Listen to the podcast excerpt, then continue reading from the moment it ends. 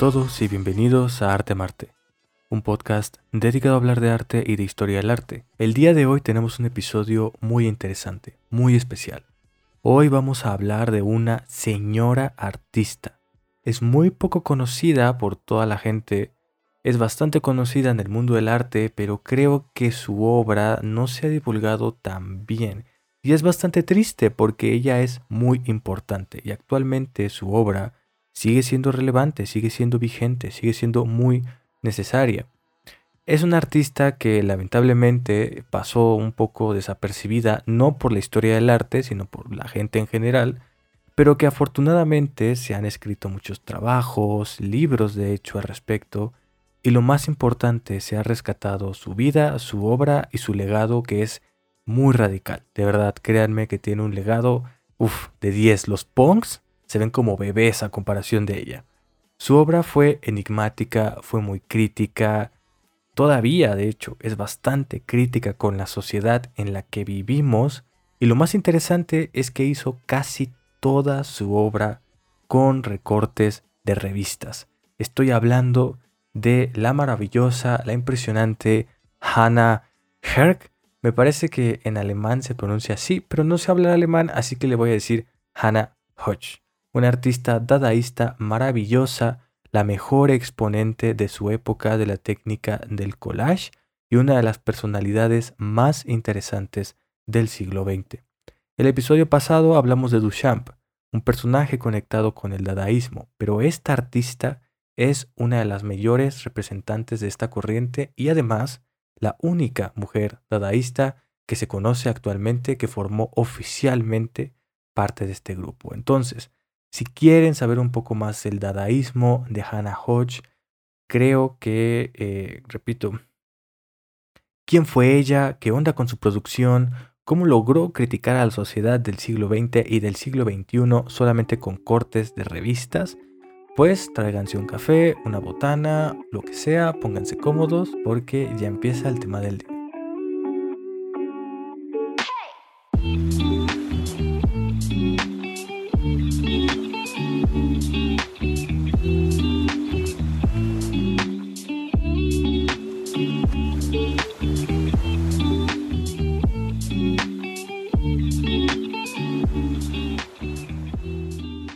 Entonces, vamos a hacer un pequeño viaje. ¿Quieren? Vamos a hablar de los años de 1920.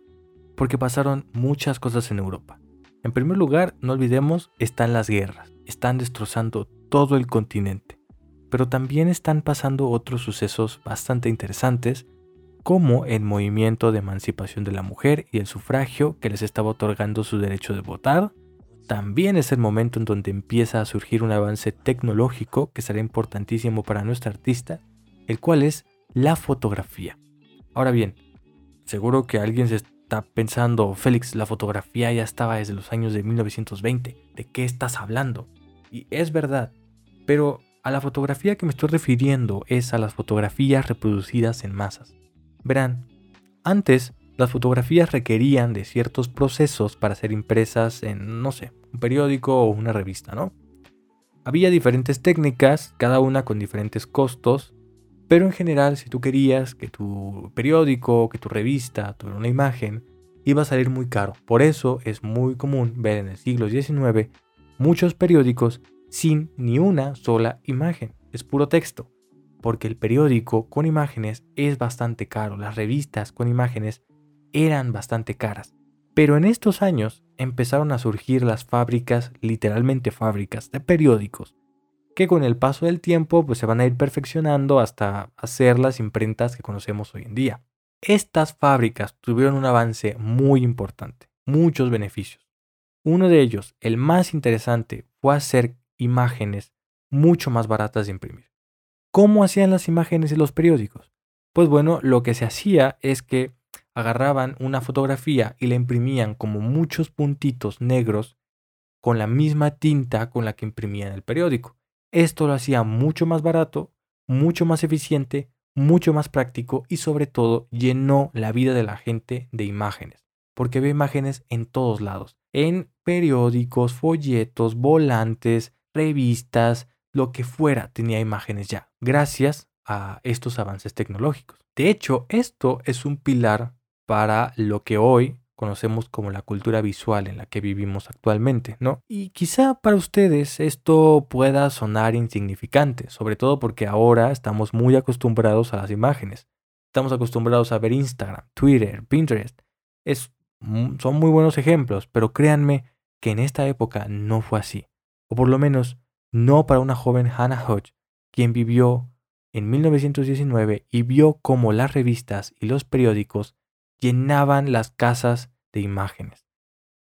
En todos lados había imágenes, en blanco y negro, en los puestos de revistas, en los hogares, en los restaurantes, y ella se quedaba con cada una de las imágenes que le gustaban, las recortaba y las guardaba. Entonces, pues podemos ver que Hannah Hodge está viviendo un momento muy interesante, ¿no? Porque por un lado están pasando las guerras, que son importantes y vamos a hablar de ellas más adelante, pero por otro lado, ella vive varias revoluciones vive esta revolución de la imagen, vive las revoluciones en favor de la mujer y además también está viviendo una revolución científica, porque es en estos años, en estos mismos años donde Hannah Hodge está maravillada por todo lo que está viendo en Berlín, que Albert Einstein está cambiando para siempre el mundo de la física con su teoría de la relatividad. Y todo el mundo está hablando de él en este momento, sobre todo en Alemania, que es donde ella vivía, y va a ser muy importante. Recuerden el nombre de Albert Einstein porque lo vamos a ver más adelante. Parece una trivialidad, pero no lo es. Créanme que no. Entonces, Hannah Hodge está pasando por un momento de muchos movimientos, muchas revoluciones, muchas cosas están cambiando. Y uno de estos movimientos, la revolución más importante que ella vivió, y pongo comillas en revolución, fue, sin lugar a dudas, el movimiento dadaísta. Hannah Hodge estaba encantada con las imágenes que veía las recortaba, se las quedaba y así, por eso, decidió estudiar arte en Alemania, específicamente en Berlín. Y afortunadamente eh, ella es aceptada. Digo afortunadamente porque recordemos que Hannah es una mujer y en este momento ser una mujer artista era muy complicado, sobre todo que te aceptaran en una academia como esta. Pero al final ella lo logra y es aceptada para estudiar arte. Y ahí conoce gente como ella. Conoce gente con gustos diferentes a lo que en ese momento estaban acostumbrados los artistas. Y también vemos que Hannah se parece mucho a Duchamp, porque ella trabajó todo lo que se les enseñaba en esa academia y le dedicó varios años de su vida a las acuarelas y a las pinturas al óleo. De hecho, entre 1918 y 1922, entre este espacio de tiempo, ella va a experimentar todo lo que puede. Todas las corrientes que estaban en ese momento pasaron por el pincel de Hannah Hodge. Y todo lo hizo con bastante éxito, la verdad. Ella se enfocó en el constructivismo, en el cubismo, en el futurismo, en el expresionismo e incluso en la pintura metafísica, que se me había olvidado que existía. Todas estas corrientes que ella experimentó tuvieron un propósito, tuvieron un porqué, no fueron solamente porque sí. Hay un libro que hizo el MoMA sobre ella que dice algo muy interesante y que me gustaría rescatar aquí, en este episodio. Más que verla como una mujer indecisa por no saber qué o cómo hacer arte, estaba experimentando las posibilidades que tenía cada corriente. Lo que ella buscaba era una corriente que le ayudara a expresar una realidad que no existía, o por lo menos no físicamente, pero que está ahí, que todos vemos día a día y que influye en cada uno de nosotros. Todos la experimentamos, tiene control sobre nosotros. Hannah Hodge vio que cada imagen que guardaba, que cada imagen que recortaba, que cada imagen que veía en los periódicos, en los panfletos, en las revistas, todas estas imágenes decían algo sobre su realidad, decían algo sobre la sociedad que vivía. Y este viaje que hizo ella, entre corriente y corriente, no fue un viaje de autodescubrimiento, no fue un viaje para decir qué me gusta más, a qué me quiero dedicar, no. Fue un viaje hacia lo fantástico, era un viaje para ver qué corriente le ayudaba mejor a ver a la sociedad a través del espejo. Si yo les dijera que pintaran la sociedad de Instagram, que pintaran la sociedad que Instagram exhibe, la imagen que vemos de los seres humanos a través del espejo de Instagram, ¿qué veríamos? ¿Cómo lo pintarían? Hannah Hodge se dio cuenta de que la mejor manera de hacerlo sería utilizando esas mismas imágenes que por sí solas ya nos comunican algo y organizarlas para expresar su visión, como si el espejo estuviera hecho pedazos y hubiera que reconstruirlo. Y es ahí donde entran sus collages. Pero no nos adelantemos, ¿quieren? Un par de años antes, en 1917, Anna Hodge conoce a su pareja, su novio, su único novio, y este novio la va a meter en los círculos dadaístas y ella va a quedar fascinada por el dadaísmo. Pero vamos a hacer una pausa, vamos a hacer un paréntesis. Quiero explicar qué es el dadaísmo, qué les parece, porque es un movimiento importante y creo que es interesante saber un poco de qué se trataba el dadaísmo. De hecho, el dadaísmo es más importante para la historia del arte de lo que la gente cree. Si me dieran un peso cada vez que la gente eh, se ha reído del dadaísmo diciendo la frase dada, tendría 20 pesos. Mm, que no es mucho, pero mira, que si lo piensas es curioso, ¿no? Que se haya repetido tanto. Vamos a empezar diciendo que el dadaísmo fue una corriente que estaba en contra de lo racional e intelectual que era el cubismo. El cubismo era una corriente muy cerrada y era muy exclusiva, no era una corriente para todos. Los círculos cubistas eran unos círculos muy elitistas. Y para acabarla de amolar, hay que recordar lo más importante. Europa estaba siendo destrozada por una guerra de la que muchos jóvenes artistas tuvieron que huir. ¿Recuerdan que les dije que las guerras iban a ser importantes? Bueno, resulta que no importara si vivías en un país que estuviera o no estuviera en conflicto, que vivieras en un país donde fuera el foco o no de las guerras o que participara o no en la guerra. Simplemente el hecho de vivir en un país cerca de estos lugares ya resentía la guerra e hizo que muchos artistas tuvieran que migrar y huir, digamos, como refugiados a Zurich en Suiza. Artistas como los hermanos Zara, Ginard o Marcel Janko. Estos tres artistas son importantes porque ellos van a fundar el dadaísmo. ¿Y qué es el dadaísmo? Bueno, según sus palabras, ellos declararon que el dadaísmo era una especie de asalto, un golpe contra la sociedad moderna que, con todo y sus políticas nacionalistas, sus valores sociales represivos y la obsesión por la lógica y la razón, con todo esto, aún así, había llegado a una situación tan brutal como lo fue la Primera Guerra Mundial. Y se plantearon hacer todo lo contrario. Es decir, si esto que habíamos estado haciendo nos llevó a la guerra, hay que hacer completamente lo contrario. Hay que alejarse de los valores que reprimían a la sociedad y a los artistas. Había que alejarse de la lógica y de la razón que solo había creado máquinas para matar y había que abrazar la creatividad, la espontaneidad. Los dadaístas buscaron llevar esos ideales en el arte y también buscaron hacer del arte algo que ayudara a toda la sociedad, algo que estaba en contra de la idea elitista del arte que era el cubismo. Un dato curioso que nos puede ayudar a entender mejor el dadaísmo es su nombre, Dada. Dada significa muchas cosas. Eh, por ejemplo, en Francia significaba un cabello de juguete. En Alemania significaba cosas como buen chico, adiós o déjame en paz. Pero no significaba nada. Es decir, significaba muchas cosas, pero nada a la vez. Ese era el punto del dadaísmo era hacer arte por el gusto de hacer arte, que no tuviera un significado, que simplemente fuera arte porque te gusta hacer arte y ya está. Y eso era la producción dadaísta, eran poemas que se hacían con letras escogidas al azar, eran eh, happenings que en ese momento no se llamaban happenings, pero que después se van a llamar happenings y que eran simplemente obras, interpretaciones espontáneas, improvisadas, sin ningún significado, sin nada profundo. No significaban nada, al igual que el nombre Dada. Y ellos estaban renegando de todo lo que se estaba exigiendo en esos momentos y observando todas las posibilidades creativas para ellos. Ellos pensaban que cualquier objeto podía ser arte si así lo deseaba el artista. No solamente eso, sino también propusieron cosas muy interesantes. Y en su momento lo que ellos hicieron fue muy importante y tuvo muchas consecuencias que todavía en 2022 aún podemos ver. El movimiento lamentablemente murió muy rápido, vivió muy poco. Por eso digo que fue una revolución entre comillas. Porque si bien es cierto que fue un movimiento que cambió muchas cosas y que cambió todo de golpe y que hasta el día de hoy sigue siendo un efecto importante o sigue teniendo un efecto importante en el mundo del arte, la realidad es que duró muy poco y murió agonizando, ya casi nadie les hacía caso, pero gracias al dadaísmo tenemos ahora la Factory de Warhol, o tuvimos la Factory de Warhol, tuvimos las obras de Magritte, las obras de Dalí, en general todo el surrealismo, porque el surrealismo nació del dadaísmo. Y de hecho, los dadaístas hicieron algo muy interesante. Ellos decían que todo ya se había roto. Todos los conceptos, la moral, los valores, todo estaba roto por la guerra. Y lo que había que hacer ahora era reconstruir con los pedazos que quedaban algo mejor.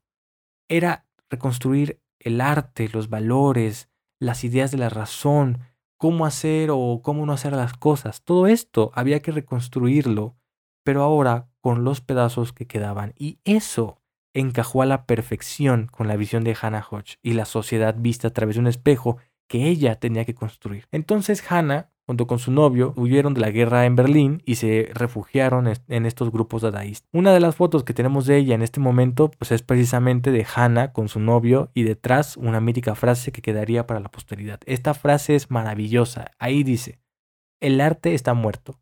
Larga vida a la máquina de Tatlin. Hannah Hodge se puso a favor de la idea de que todo podía ser arte. Pero vamos a pensar un poquito esto, ¿sí?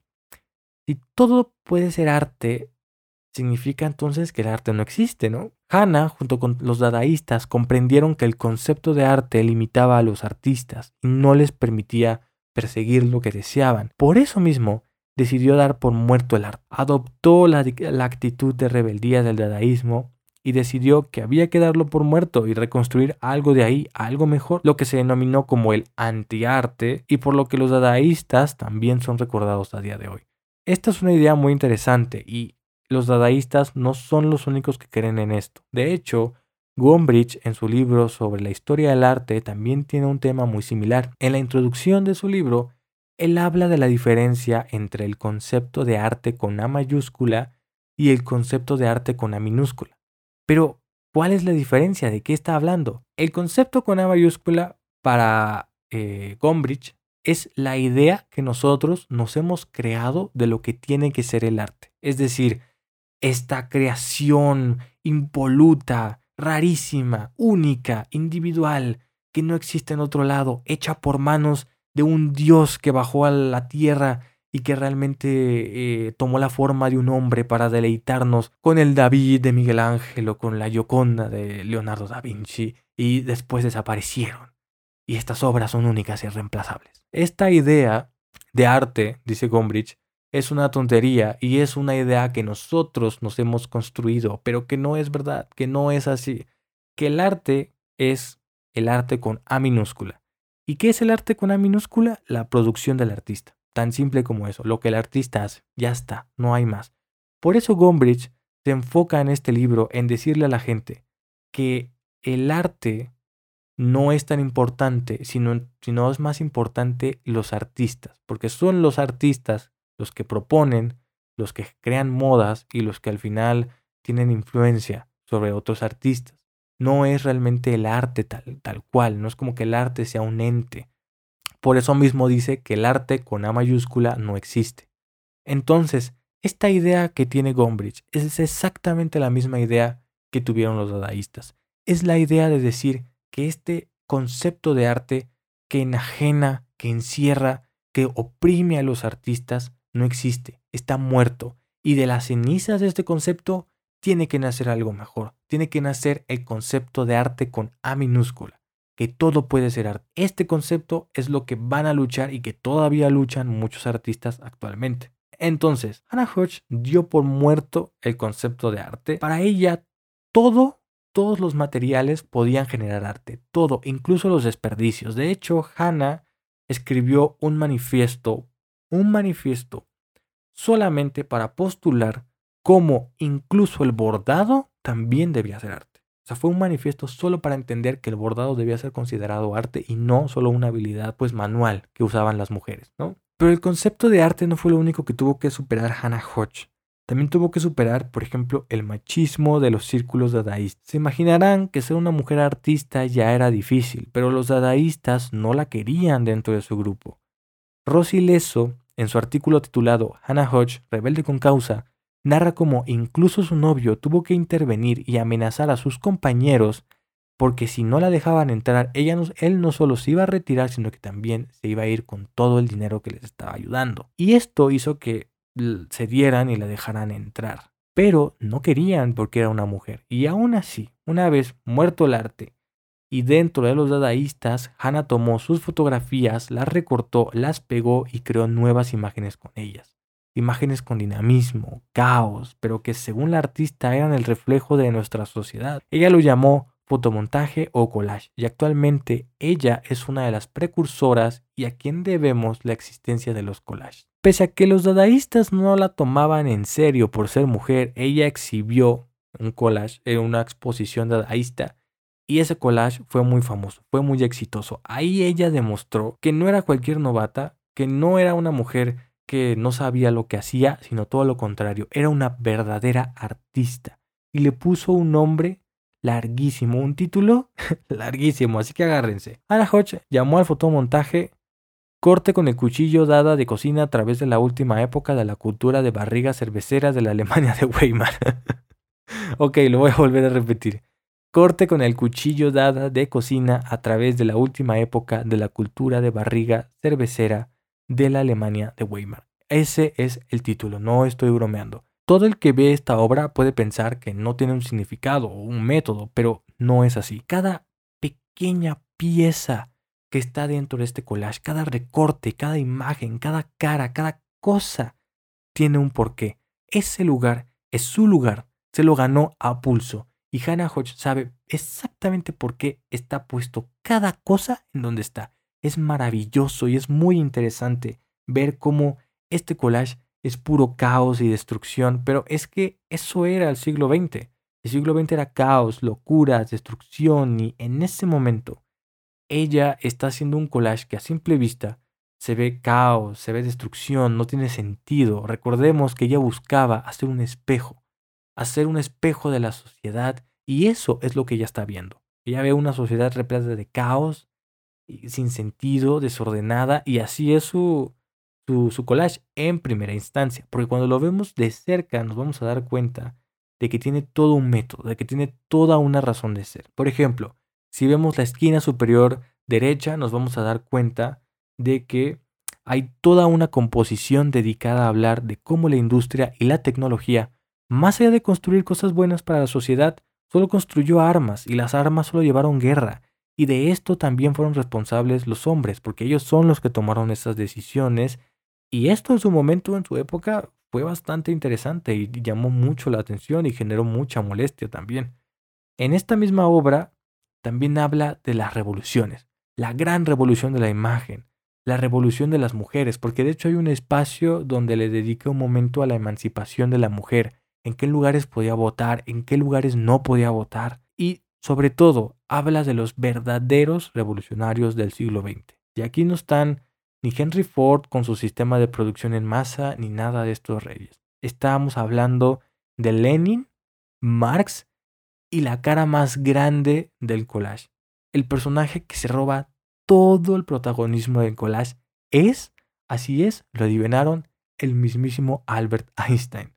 Para ella, Einstein es el verdadero revolucionario que estaba cambiando el mundo y la forma en que vemos la vida. Ella creía que Einstein era el revolucionario del siglo XX, era el hombre del siglo XX y cómo no serlo, a día de hoy sigue siendo muy importante ese señor. Esta obra es muy densa, este collage es muy complejo y seguramente si ven un libro o algún artículo sobre este fotomontaje se van a dar cuenta de que es muy ambicioso, que toca muchos temas, habla de todo como la fallida democracia de Alemania, el papel de la mujer en la sociedad y cómo la mujer tiene que ser la nueva líder de las revoluciones culturales. Y el tema de la mujer va a ser muy importante para ella. Por ejemplo, después hará más fotomontajes como La bailarina india. En este fotomontaje hablará del rol de la mujer en la sociedad de Alemania y cómo se percibe como una diosa, pero de la cocina, lo que contradecía el concepto de nueva mujer o mujer emancipada. En realidad la emancipación era una mentira, desde su punto de vista no existía. Y si vemos el fotomontaje Mujer Bonita, ahí ella descompone por completo lo que es una mujer bonita y nos muestra los a pedazos, básicamente, lo que es una mujer bonita.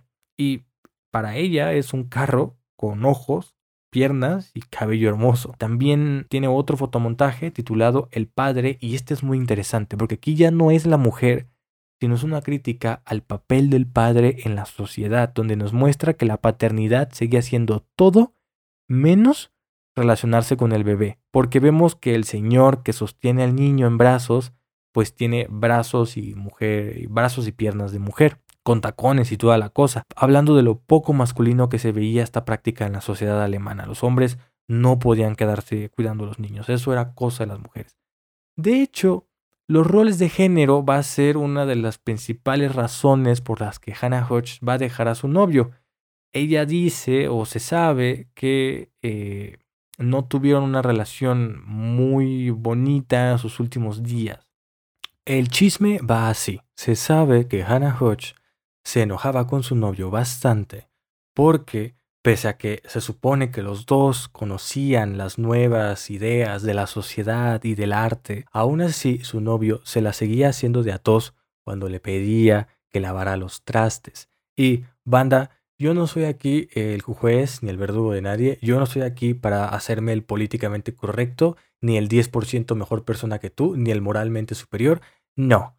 Pero hay que ser adultos funcionales, ¿no? Por favor. Sin embargo, Hannah Hodge nunca dejó de pintar y creo que para entender a Hannah Hodge debemos verla como una mujer que era rebelde, que era crítica, pero que también era una mujer que hacía pintura y que mostraba sus sentimientos a través de la pintura, muestra sus pensamientos, sus pesares, sus emociones, sus preguntas personales, lo que ella no puede resolver solamente con las imágenes que encuentra. Su obra conocida como La novia imaginaria es una pintura mucho más personal. Aquí no está exhibiendo nada, no está criticando a la sociedad. Aquí ella está dolida.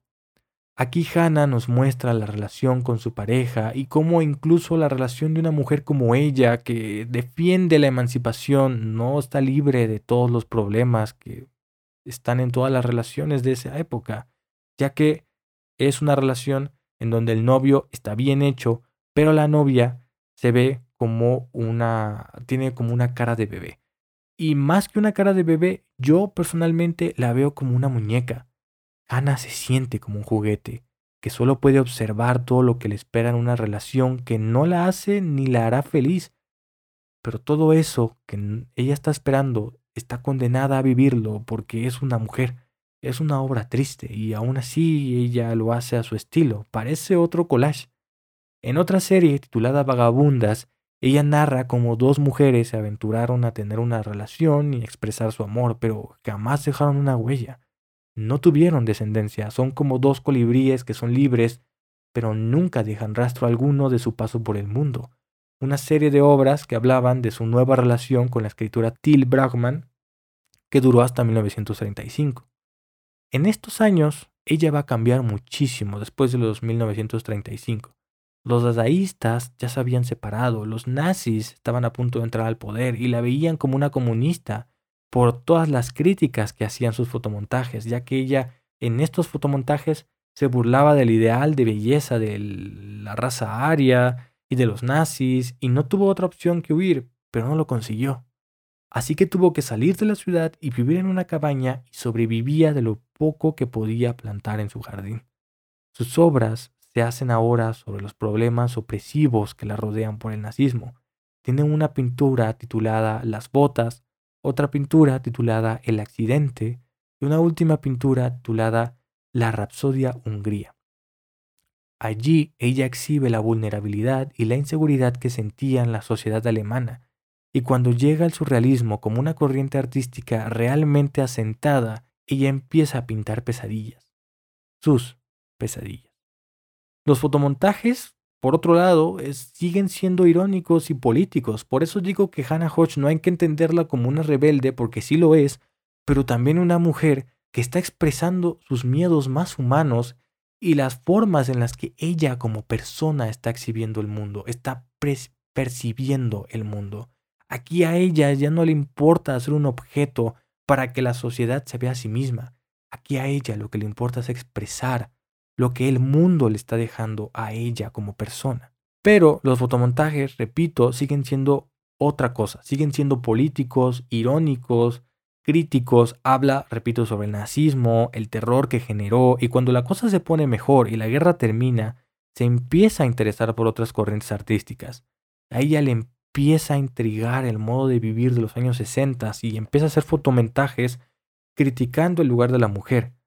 En estos espacios llenos de tecnología, estos hogares ideales de los años 60 de los Estados Unidos, pero que lamentablemente todavía no ha llegado para ella la emancipación de la mujer. Su última obra se tituló Retrato de una vida. Aquí no hay un retrato, sino cientos de fotos de ella y momentos especiales de su vida. Es quizá el único fotomontaje donde se abrió a sí misma. Aquí ella rescata todo lo que la formó, su primer novio, su miedo al matrimonio, sus deseos de un hijo que nunca tuvo, o por lo menos yo no sé si tuvo, creo que no, en este collage están sus obras más famosas, pero no está el collage dadaísta. Está la forma en la que se veía a sí misma, la forma en la que la sociedad la veía y lo que la hizo feliz. Para 1970 ella es invitada en el MoMA para estar en una exposición sobre los dadaístas y dijo que ya estaba cansada y que no quería escuchar más de los dadaístas. Después, cinco años después, a los 88 años, Hannah Hodge falleció. Podría hablar mucho más tiempo de Hannah Hodge, porque creo que es una artista muy importante, porque creo que es una artista muy relevante y creo que cuando vemos sus fotomontajes, que son un montón, nos vamos a dar cuenta de que toca temas que a día de hoy todavía siguen siendo relevantes. Pero me gustaría rescatar lo que dice Rosy Lazo sobre Hannah Hodge.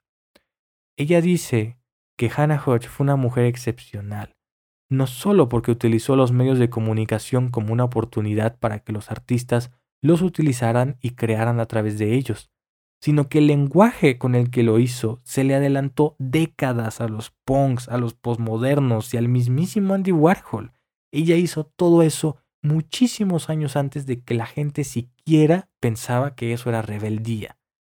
Asimismo, ella fue la primera artista que pidió que pensáramos cómo las imágenes nos definen, cada uno de nosotros, nos guste o no, a los hombres, sobre todo mujeres.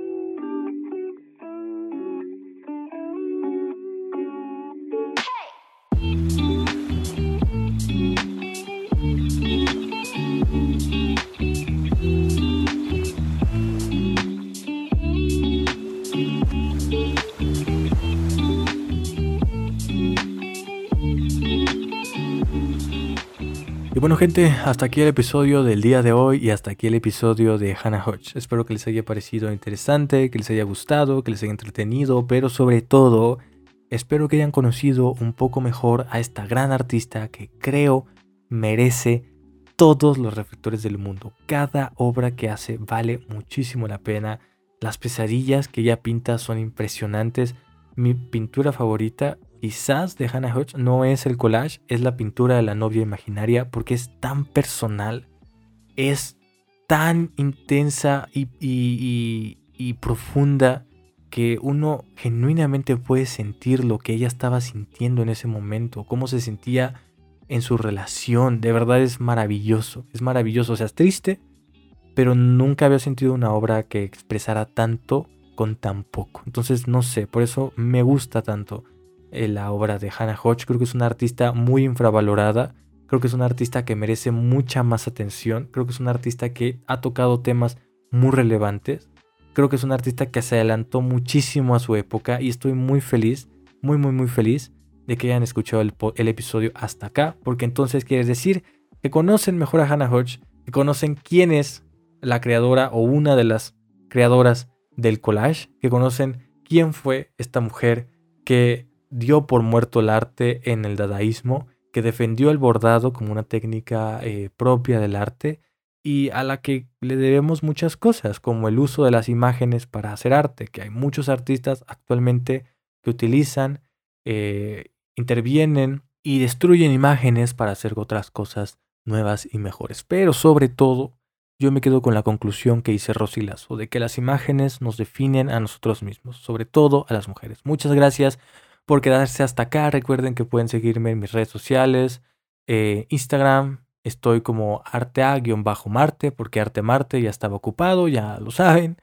Y sin nada más que decir, yo me despido. Muchas gracias a todos. Ya llegamos a las 3.000 visitas. Este podcast no estaría siguiendo si no viera que a ustedes les gusta y les gusta mucho. Entonces, muchas gracias. Muchas gracias por los comentarios, muchas gracias por el apoyo en Instagram. No olviden ir a ver a Instagram, porque de hecho ahí puse una infografía otra vez sobre el episodio para que la vean, la revisen. Si no la han visto, está muy bien y me tomó casi dos horas, así que por favor vayan a darle like. Eh, ya, por último, eh, nada más me queda desearles un bonito fin de semana y nos vemos la semana que viene, si es que puedo, porque tengo problemas con el programa para, para grabar y si escuchan este episodio y escuchan el primero, verán que sí he hecho mucho esfuerzo en cambiar la, el programa, en mejorar el audio y no quisiera regresar. Así que estoy viendo cómo reparar este, esta cosa, ¿no? Entonces, muchas gracias a todos y nos vemos la otra semana.